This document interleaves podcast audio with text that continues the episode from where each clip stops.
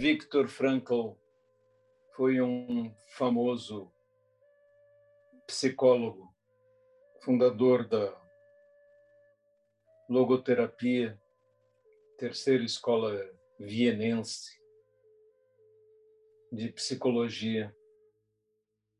Ele teve a terrível experiência de ser jogado na Segunda Guerra Mundial em um campo de concentração nazista.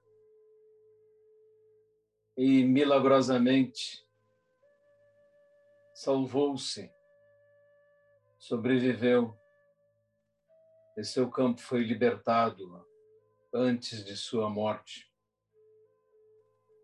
E viu milhares e milhares de pessoas morrerem.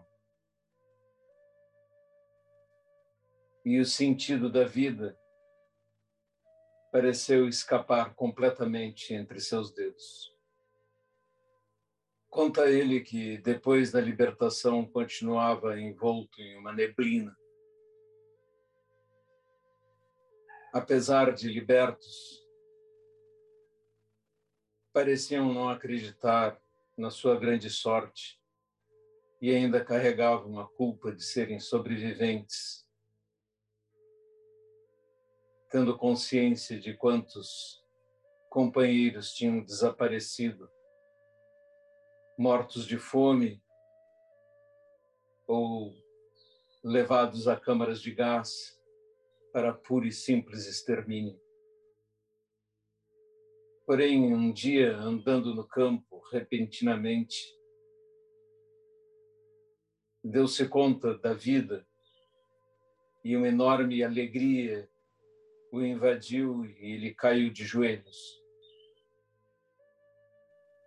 Uma experiência muitas vezes narrada como epifania, uma experiência mística, espiritual, não de falar com um ser sobrenatural, mas de dar-se conta.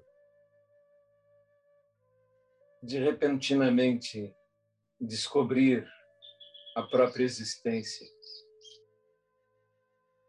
A partir daí, Viktor Frankl desenvolve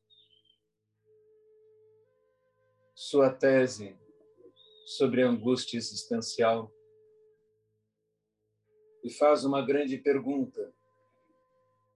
Antes de qualquer coisa,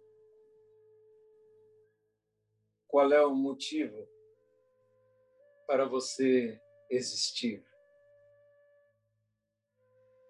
O que dá sentido à sua existência? E assim, chamando atenção para a liberdade que temos para agir, a responsabilidade que temos pelo fato de existir e a nossa consciência ele tenta fazer com que seus pacientes descubram motivos para fazer de suas vidas vidas úteis e significativas. Do ponto de vista budista, não recebemos missões, nem ninguém nos enviou para cá somos frutos da vida por si mesma. E assim como uma borboleta com uma vida breve de dois dias,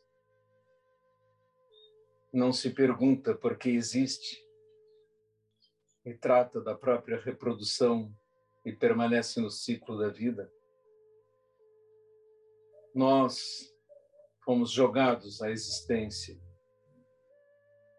e agora, já que temos liberdade, responsabilidade e consciência, cabe a nós mesmos transformarmos nossas vidas em vidas significativas. Então, o budismo nos coloca a questão: como devo sair de mim mesmo e olhar para todo o resto e colocar minha liberdade, minha responsabilidade com todos os outros seres, minha consciência de existir em marcha para fazer algo que dê sentido à minha existência. O sentido e o significado não vêm de fora, não nos foram dados. Nós é que temos que achá-lo. Então, sentados em zazen, tomamos consciência de nossa existência no universo. Já estamos aqui. Agora que recebemos esse presente inconcebível,